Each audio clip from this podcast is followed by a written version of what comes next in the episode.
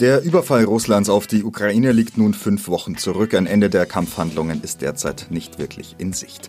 Laut UN-Informationen sind über 3,7 Millionen Menschen, vor allem Frauen und Kinder, aus der Ukraine geflüchtet, die meisten von ihnen nach Polen. Traumatisiert von einem Krieg, der so schnell eskalierte, dass ein Leben in der ukrainischen Heimat keine Option mehr war. Familien wurden auseinandergerissen, die Väter, Brüder, Onkel sollen nun das Land gegen die russischen Invasoren verteidigen. Rund 260.000 Menschen sind mittlerweile auch in Deutschland angekommen. In Augsburg koordiniert Tanja Hoggan-Klubert die Hilfsangebote für Geflüchtete in der Region. Sie ist seit dem ersten Tag des Krieges mit dem ukrainischen Verein Augsburg im Dauereinsatz für die Menschen, die aus den Kriegsgebieten nach Bayerisch-Schwaben kommen. Sie ist zu Gast bei Jan Kluckert und berichtet über die aktuelle Lage ihrer Landsleute hier und in der Ukraine. Hallo, herzlich willkommen. Vor einem Monat, am 24. Februar, hat Russland die Ukraine überfallen und einen Krieg entfesselt, der bis heute andauert. Viele Menschen flüchten auch hier zu uns nach Schwaben. Wie viele sind schon hier? Wie geht es ihnen? Und wie werden sie jetzt versorgt? Und wie werden zum Beispiel die Kinder beschult, die ja nur Ukrainisch sprechen? Das alles wollen wir jetzt mit Tanja Hogan-Klubert vom ukrainischen Verein in Augsburg sprechen. Herzlich willkommen. Vielen Dank. Sie waren ja vor zwei Wochen schon mal da. Da waren die ersten Flüchtlinge hier angekommen. Ähm, wie sieht's denn jetzt aus? Wie viele sind denn jetzt schon hier? Also das können wir nur schätzungsweise sagen, denn ähm, viele haben sich noch gar nicht registrieren können aus unterschiedlichen Gründen im Ankerzentrum. Und ähm, die Stadt äh, hilft bei der Unterbringung, der ukrainische Verein hilft bei der Unterbringung, aber es gibt ja auch Sammelunterkünfte. Wir gehen davon aus, drei bis 5.000, wobei diese Zahlen sehr, sehr gewagte Schätzungen sind. Mhm. Also es gibt auch keine, keine gemeinsame Koordinierungsstelle, wo man dann irgendwie wo das aufläuft, wo man dann sagt, hier, die sind jetzt bei uns, die sind da untergebracht, dass man das auch nachschauen und nachverfolgen kann? Das gibt es nicht. Also äh, jeder, der hierher kommt, äh, müsste sich äh, registrieren im Ankerzentrum. Mhm. Vorher muss man eine Mail an, den, an, den Anker, an das Ankerzentrum schreiben und dann bekommt man einen Termin. Auf diesen Termin wartet man in der Regel äh, zwei bis drei Wochen. Das heißt, die Menschen, die auch schon vor drei Wochen angekommen sind oder zwei Wochen und dann noch keinen Termin bekommen haben, die sind noch nicht im System erfasst. Ja, das ist ja da, damit man Sozialleistungen beantragen kann oder eine Arbeitsstelle annehmen kann und so weiter. Äh, ansonsten kann man ja drei Monate auch ohne diese Registrierung hier da sein. So ist es. Aber diese, diese Unterbringung und das, das, wer ist wohin gekommen und wer wird wo untergebracht, da gibt es keine gemeinsame Liste oder sowas.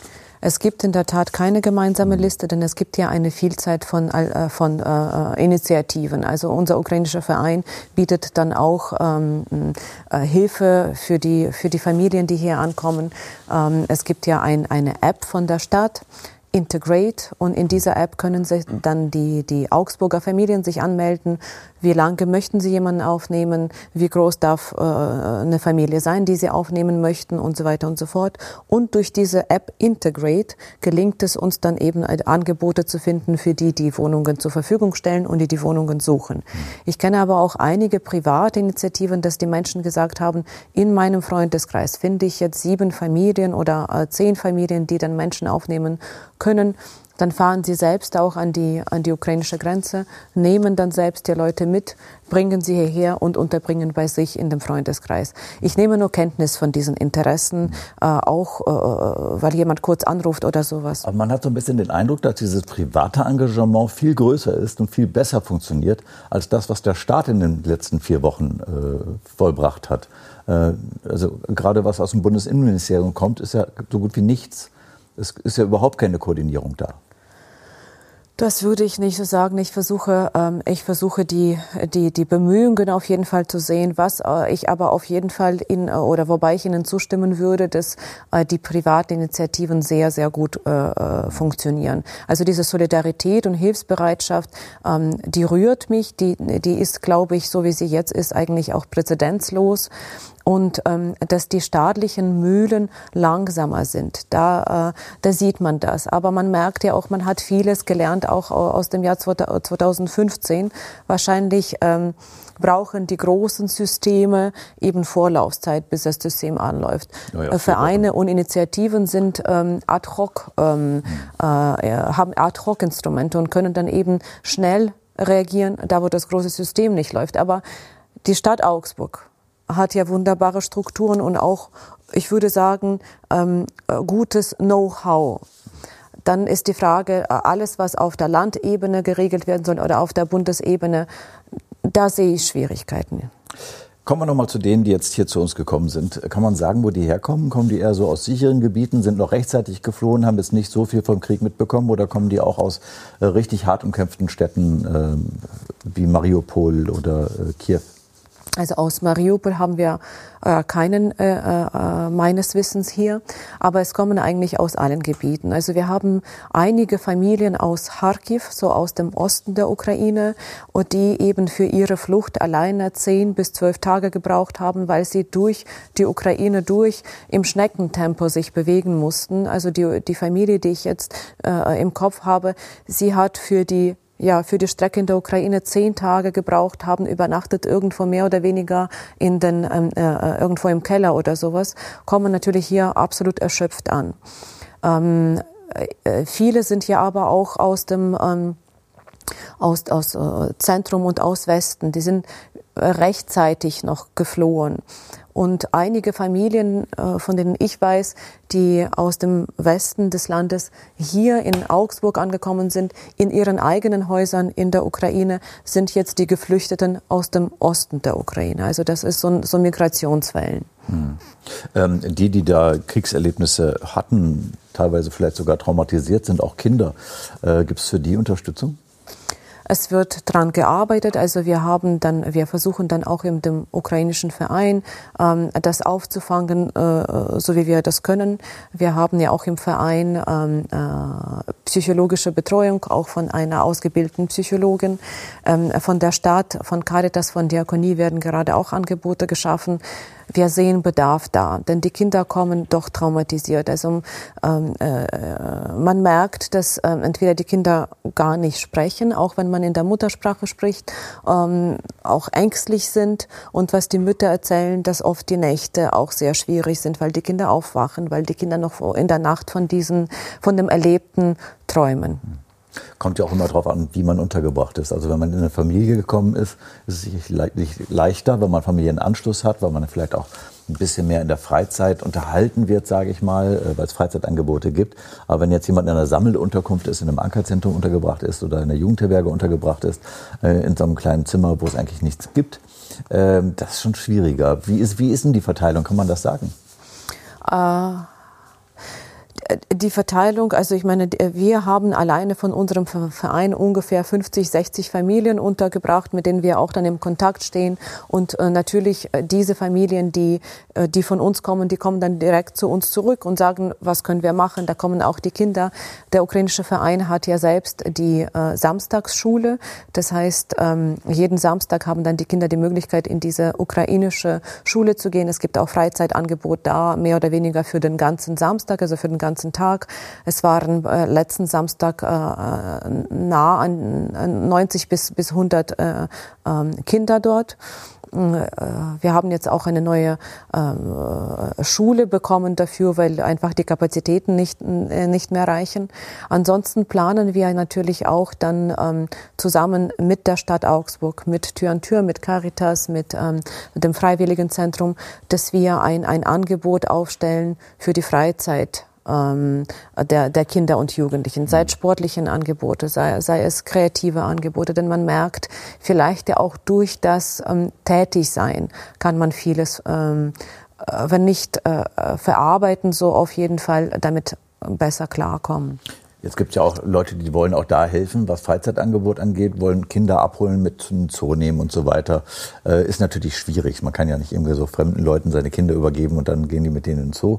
Aber ist denn so privates Engagement noch äh, gebraucht, dass man sagt, wo, wohin kann ich, ich hätte jetzt zum Beispiel, ich hätte so eine Freizeiteinlage, die würde ich für, für zwei Stunden den Kindern zur Verfügung stellen können sich dann an den ukrainischen Verein wenden, wenn man sowas hat? Immer. Also wir, wir haben nach wie vor unsere äh, Datenbank, in der wir Angebote aufnehmen und dann versuchen wir das zu koordinieren.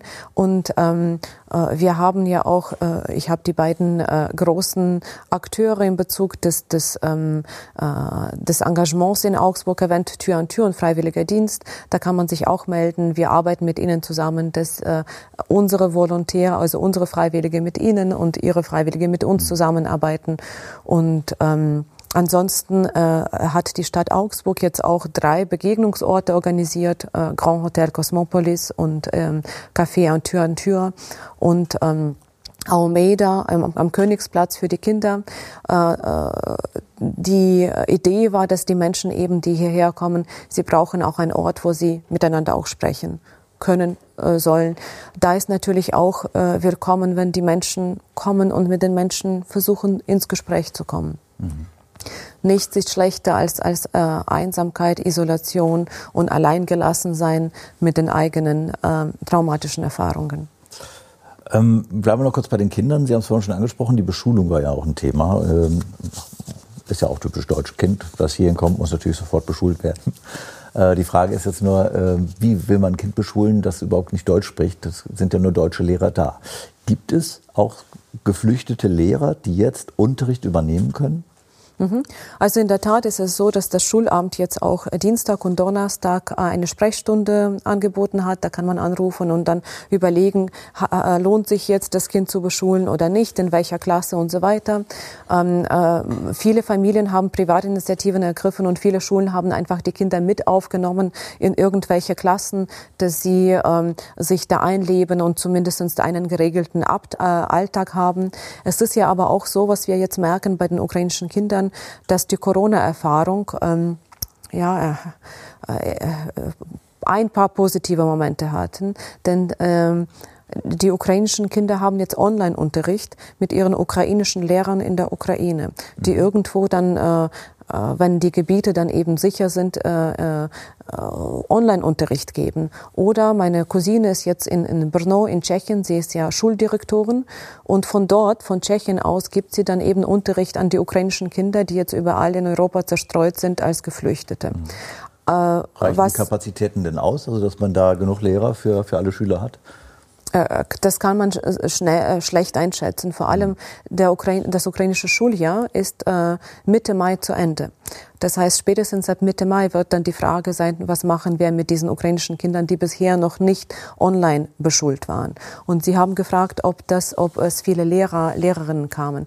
In der Tat, diese ähm, geflüchteten Menschen sind meistens eben äh, äh, Frauen mit Kindern oft sehr hochqualifizierte Frauen, Akademikerinnen, viele Lehrerinnen oder eben Pädagoginnen in verschiedenen Bereichen, äh, äh, Dozentinnen ähm, aus den Universitäten und ähm, äh, die Bereitschaft, dann weiterhin sich pädagogisch in diesen Kontexten in Deutschland zu engagieren, ist groß. Ja, da, Klassenräume kann man ja zur Verfügung stellen, das ist ja nicht das Ding. Ja, also äh, das muss organisiert werden, vielleicht auch in dieser Hinsicht, dass äh, äh, äh, die Qualifikationen, die die Ukrainer, Ukrainerinnen mitbringen, dass sie auf einem schnellen Weg hier auch eine Anerkennung finden, dass, der, dass die Menschen hier in den Berufen, in den pädagogischen Berufen arbeiten können, sobald, äh, solange Deutschkompetenzen vorhanden sind oder eben äh, ukrainisch, ähm, ukrainische Beschulung anbieten. Hm. Das bringt mich zu zwei weiteren Punkten, äh, nämlich die Integration auf dem Arbeitsmarkt für die Erwachsenen. Da ist die Registrierung ja ein ganz wichtiger Punkt, aber wie geht es dann weiter? Äh, und Deutschkurse für Erwachsene. Und äh, das besprechen wir nach einer ganz kurzen Pause. Bleiben Sie dran.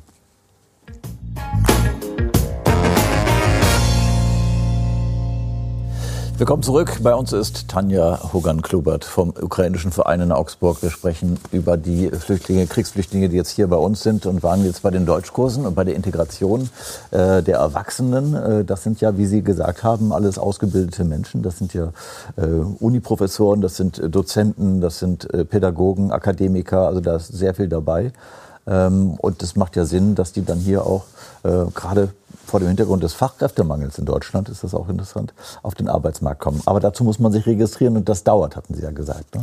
Das dauert noch. Also äh, es werden, so wie ich das äh, aus den Gesprächen eben in der Stadtverwaltung weiß, es werden jetzt Versuche unternommen, ähm, erstmal das äh, gebündelt äh, zu machen, dass man nicht im Ankerzentrum sich registrieren muss, dann nochmal in eine andere Behörde, zum Ausländerbehörde, nämlich äh, zur Ausländerbehörde gehen muss und dann nochmal zum Sozialamt, sondern mhm. man versucht das wenigstens geografisch vor Ort gebündelt zu machen.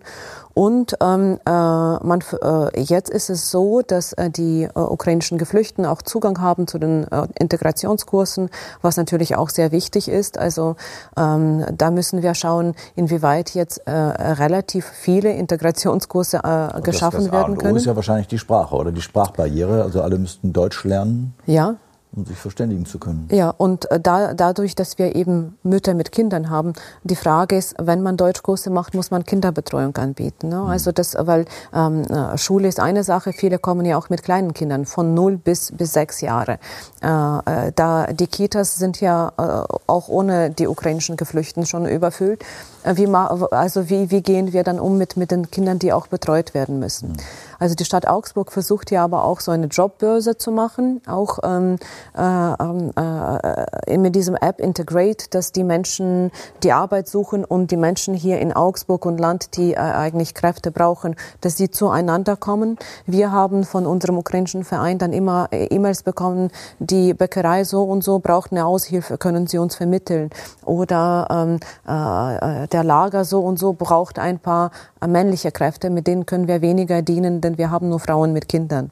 Mhm. Also das ist eben eine andere, äh, äh, eine andere Qualifikation. Schon mal, schon mal ganz gut. Dann kommen die also auf den Arbeitsmarkt mhm. und äh, dann geht es ja auch darum, die sind jetzt ja alle in Sammelunterkünften, zum Teil in Sammelunterkünften, die brauchen dann ja auch irgendwo einen anderen Platz, wo sie hin können.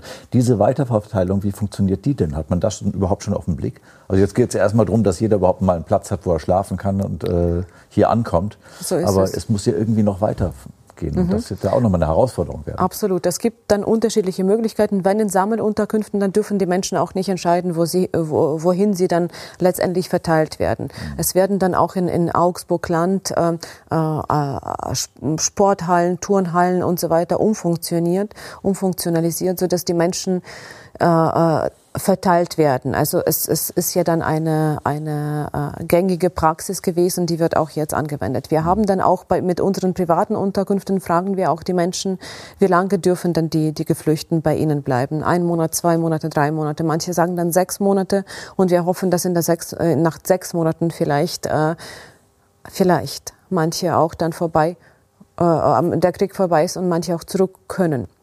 Das wissen wir aber nicht. Also wir versuchen dann ähm, äh, nach wie vor Unterkünfte zu sammeln, sodass äh, wir die, diese Datenbank erweitern können. Jetzt kommen wir nochmal zu der privaten Unterstützung. Äh, die Menschen, die jetzt hier angekommen sind, was brauchen die, wenn man spenden möchte? Was kann man zur Verfügung stellen? Was wird gebraucht?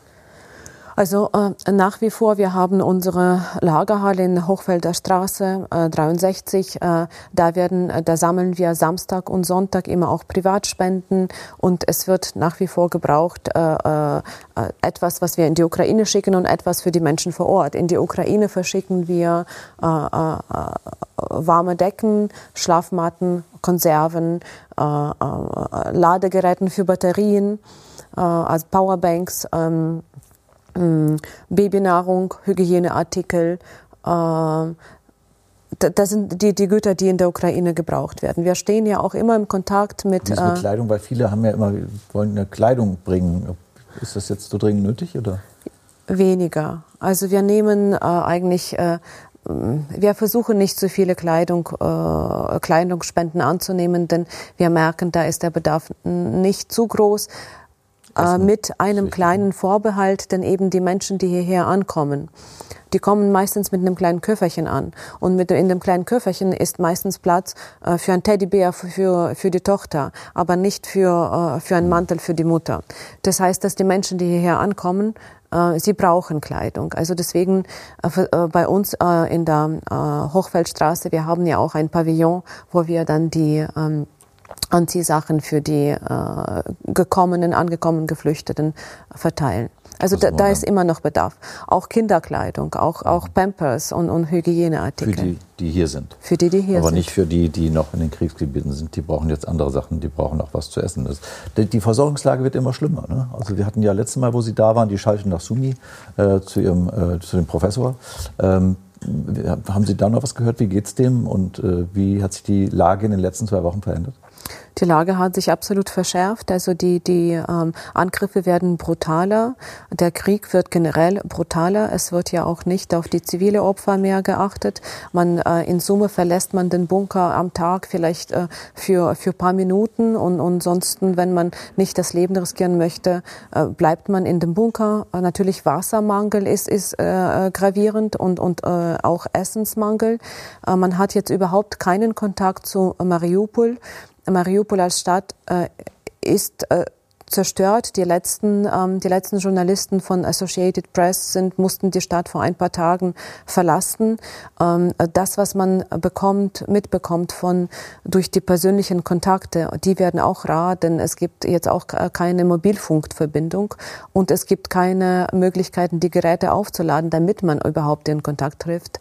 Aber äh, die, die Beschreibungen sind tragisch. Also dass die Kinder eben, äh, die in den Bunker sitzen, die sprechen gar nicht mehr, also vor, vor der ganzen Aufregung und, und das, da ist ja kein Weinen da, da ist ja auch äh, kein Schreien da. Sie sind einfach stumm. Für, es gibt ja auch kein Wasser für die Kinder, also das heißt, man versucht irgendwie Regenwasser nach Möglichkeiten irgendwo aufzufangen, um, um eben dem Kind was zu trinken zu geben. Ja, man macht sich gar kein Bild davor, was da jetzt gerade passieren muss. Also kein Strom, kein Wasser, kein Essen. Äh, Menschen essen da schon Haustiere. Ähm, also da, da, das kann man sich nicht vorstellen, was da gerade los ist. Äh, und, aber man kann auch nicht aus der Stadt flüchten. Also ich meine, oder hat man sich rechtzeitig rausgeschafft oder wie geht's denn da? Also Sie hatten ja letzte Mal vor zwei Wochen haben wir schon darüber gesprochen, rechtzeitig flüchten. Da hat Ihr Professor in der Schalte ja gesagt, äh, es gibt gar kein Benzin. Also wenn man mit dem Auto fahren wollte, ging das nicht, weil das Benzin fehlen würde. Also müsste man zu Fuß irgendwie rauskommen. Aber das geht anscheinend auch nicht, oder? Ja, es gibt, es gibt diese humanitäre Korridore und es werden, also mit Mariupol, zwischen Mariupol und Zaporizhia gibt es mhm. ja auch Möglichkeiten, es, es fährt ein Bus äh, der, der äh, äh, geschützt ist. Aber wie viele Menschen kann man mit so einem Bus dann äh, auch transportieren? Und ähm, die Frage ist, die Menschen trauen sich nicht mehr, äh, auch zum Bus zu kommen, denn es, äh, es äh, wurden die, die, die Menschen, die fliehen wollten, beschossen. Und äh, äh vorgestern, Entschuldigung, gestern früh hatte man auch die, äh, die Meldung, dass auch die Menschen, die fliehen wollen, die würden gefangen genommen von den russischen Soldaten. Also auch als zivile Bevölkerung man hat jetzt kaum Möglichkeit, die Stadt zu verlassen. Die werden Auf, ausgetauscht gegen Soldaten, ne? Gefangenenaustausch. Ja. Und die werden als Geiseln genommen, damit sie ihre, die Russen ihre Soldaten zurückbekommen. Absolut. Äh, ja, ist ein Kriegsverbrechen, eins nach dem anderen, ne, was da gerade passiert. Also was in Mariupol auf jeden Fall passiert ist, das, das ist Kriegsverbrechen ja. äh, äh und das, man kann aber das nicht dokumentieren, denn ja. eben die, die letzten äh, Journalisten vom Associated Press haben äh, Mariupol verlassen. Das heißt, die Stadt ist jetzt ohne, ohne Zeugschaft, ohne Rechenschaft einfach dem, äh, dem, dem Aggressor äh, überlassen worden. Und Rechtsanwältinnen und Rechtsanwälte, ITler, Lehrer, jeder hat jetzt mittlerweile dort eine Waffe in der Hand und versucht, die Stadt zu verteidigen. Äh, wie geht's eigentlich? Also man muss ja, das ist jetzt ah, die Waffe. Ich würde, sie haben keine Waffen. Sie verteidigen sich mit Molotow-Cocktails. Also mit allem, was sie haben. Äh, Nochmal hier nach, nach, nach Augsburg und nach Schwaben. Äh, die Leute, die jetzt hier sind, äh, die haben ja alle noch Verwandte oder Kontakte in, in, in der Ukraine. Äh, wie geht's denen denn? Also die sitzen hier, äh, Sonnenschein, ganz normales Leben. Ähm, Plärrer öffnet hier demnächst äh, und äh, da sterben die Verwandten und man hat keinen, keinen Kontakt. Was macht das mit den Menschen? Äh, was erzählen die so? Ja, das ist ein furchtbares Thema, denn ähm, äh, eben die Frauen haben ihre Männer dort gelassen. Ne? Also die Kinder haben dann die Väter da gelassen. Also es ist oft dann so, dass die Kinder einfach ausbrechen in den Tränen, ich möchte zurück zu Papa und, äh, und, und dass die, die, die Frauen äh, sich Vorwürfe machen. Warum bin ich hier? Warum bin ich nicht dort? Also was ich oft sehe, äh, wenn ich spreche mit diesen Familien, mit diesen Frauen, ist äh, ein unglaublich äh, Gefühl der Schuld nicht da geblieben zu sein, äh, sondern äh, äh, hier zu sein, ich hätte doch wahrscheinlich da was machen können für die Armee, Borscht oder Pirogen kochen können oder was auch immer. Also dieses Gefühl der Schuld und ist, ist dominant und der ne? Hilflosigkeit. Und dann ist ja ähm, im Prinzip egal, welche Angebote man hier äh, dann auch für die Frauen machen würde. Das ist so, man, man hat diese äh, Verzögerung überhaupt jetzt in das Leben einzusteigen. Man lebt in so einem eingefrorenen Zustand, man ist nicht losgefahren im Kopf, man ist nicht angekommen im Kopf. Und in diesem eingefrorenen Zustand gemischt mit Schuldgefühlen, gemischt mit, mit, dem, äh, mit der Ungewissheit, ähm, ähm, äh, so leben die Frauen. Und natürlich andererseits, was, was alle wollen, sie wollen was irgendwie sich, sich mm, einbringen, irgendwas tun. Wenn Sie sagen, ich kann nicht jetzt da kämpfen, ich möchte hierher ankommen und hier, sagen Sie mir, was ich machen kann. Sagen Sie mir, wo ich hier dann mich einbringen kann. Hm. Da hilft ja eigentlich nur reden, reden, reden. Also Sprechtherapie, also dass man, dass man und, und dann äh, vielleicht äh, äh, Tätigkeit. Also ich glaube, dass Tätigkeit, geregelter Ablauf, mhm. Möglichkeiten ähm, einer Begegnung, das ist das, was auch dann die Menschen brauchen. Also ich glaube, Integrationskurse ist schon ein guter Schritt. Kinderbetreuung wäre gut, ähm, Begegnungsorte sind gut und äh, auch was der ukrainische Verein macht. Wir haben äh, in, der Lagerhalle und in der ukrainischen Schule und in unserem Koordinationszentrum in der Kresslesmühle auch immer diese Anlaufstelle, wo, wo die Menschen sich nicht isoliert fühlen, sondern ein Gefühl haben, äh, sie tun auch etwas gegen den Krieg und auch mit diesem Schuldgefühl besser zurechtkommen. Also in, indem man bei Ihnen mitmacht und, und mithilft, äh, koordiniert, äh, Sachen sortiert, sowas in der Richtung? Auch, ja, indem man dann, wenn man selbst dann äh, äh schon die, die Behördengänge gemacht hat, kann man auch dem anderen erklären, was gemacht wurde oder, oder ähnliches. Hm. Ähm, jetzt diese Kontakte in die Ukraine, also Sie haben es schon gesagt, also kein Strom, keine Handymasten. Ein Handy muss man vielleicht im Auto irgendwo aufladen, wo noch eine Batterie ein bisschen Saft hat, dass man überhaupt wieder was auf dem Handy hat. Äh, aber dann, wie gesagt, muss man einen Funkmast suchen. Äh, das gibt ja auch unglaubliche Ungewissheit. Das heißt, man weiß ja gar nicht, ob seine Angehörigen noch leben oder nicht. Das weiß man oft nicht, in der Tat. Und wenn man dann einen Tag keinen Kontakt hat, dann, dann äh, äh, kommt immer die, die Unruhe. Man kann sich kaum auch auf den Alltag konzentrieren. Gleichzeitig merkt man, dass die Menschen, die dort geblieben sind, die älteren Menschen, äh, wie, wie auch meine Eltern, Sie haben keinen Zugang zu Medikamenten. Das, was man im Alter auch als Medikamente braucht. Also meine Mutter zum Beispiel braucht dann Medikamente gegen ihre Schilddrüse. Sie hat keine. Also seit, seit äh, jetzt äh, zwei Wochen ohne Schilddrüsenmedikamente. Ähm, es ist nur als, als Beispiel, äh, dass, sozusagen die, die Grundbedürfnisse der Menschen absolut, absolut nicht befriedigt werden können. Und, Obwohl die ähm, ärztliche Versorgung muss doch hier sichergestellt sein, oder? In der Ukraine. Ach, Meine der Mutter Ukraine. ist in der Ukraine. Ja, klar. Mhm. Aber hier ist es ja auch so. Also es kommen ja auch kranke Menschen an. Es kommen kranke Menschen an und wir, äh, also äh, sobald sie registriert sind, haben sie dann auch Zugang äh, zu, zu der ärztlichen Versorgung. Und in den Extremfällen äh, äh, gibt es Möglichkeiten, dann sofort behandelt zu werden. Mhm. Und es sind ja auch Krebspatienten mittlerweile da, die ja. auch hier ganz unproblematisch natürlich sofort behandelt worden sind. Mhm. Kinder äh, auf der Kinderstation. Gut, ganz zum Schluss haben Sie noch mal das Wort. Was brauchen Sie noch? Was können Augsburger Zuschauer, Schwaben tun und äh, wie können Sie mithelfen? Also äh, erstmal vielen, vielen Dank an die Augsburger und die Schwaben für, für, diese, für dieses Engagement und für diese großartige Mitstehen und, und, und Leisten. Ich frage mich dann auch immer, wie wir, wie wir das angehen können, denn was ich jetzt sehe, seit 29 Tagen versuchen wir das Leid zu lindern, aber nicht dann eben, wir müssen an die Ursachen des Leides einfach mehr rangehen, denn sonst müssen wir Leid lindern für Tage, Wochen und Jahre, aber die Ursachen des Leidens müssen direkt angesprochen werden und äh, äh, wir müssen den Putin stoppen. Und weitere Infos auch auf Ihrer Seite vom ukrainischen Verein Augsburg kann man googeln.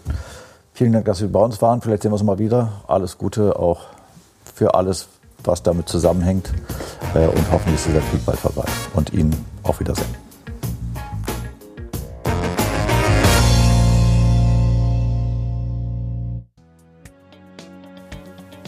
Vielen Dank für Ihre Aufmerksamkeit. Das war ein Podcast aus unserer ATV Audiothek. Wir präsentieren Ihnen in unserer Audiothek jede Woche ausgewählte Interviews mit Persönlichkeiten aus der Region und Gespräche zu gesellschaftlich relevanten Themen. Abonnieren Sie auch gerne die ATV Audiothek in Ihrer Podcast-App, so verpassen Sie dann keines unserer Interviews. Alle Podcasts, die Sie hier zu hören bekommen, sind gleichzeitig auch TV-Sendungen, die Sie jederzeit kostenlos in unserer Online-Mediathek unter www.augsburg.tv abrufen können. Wir freuen uns auch über Ihr Feedback und über Anregungen gerne per Mail an redaktion.augsburg.tv. Ihnen allen eine gute Zeit und hoffentlich bis bald.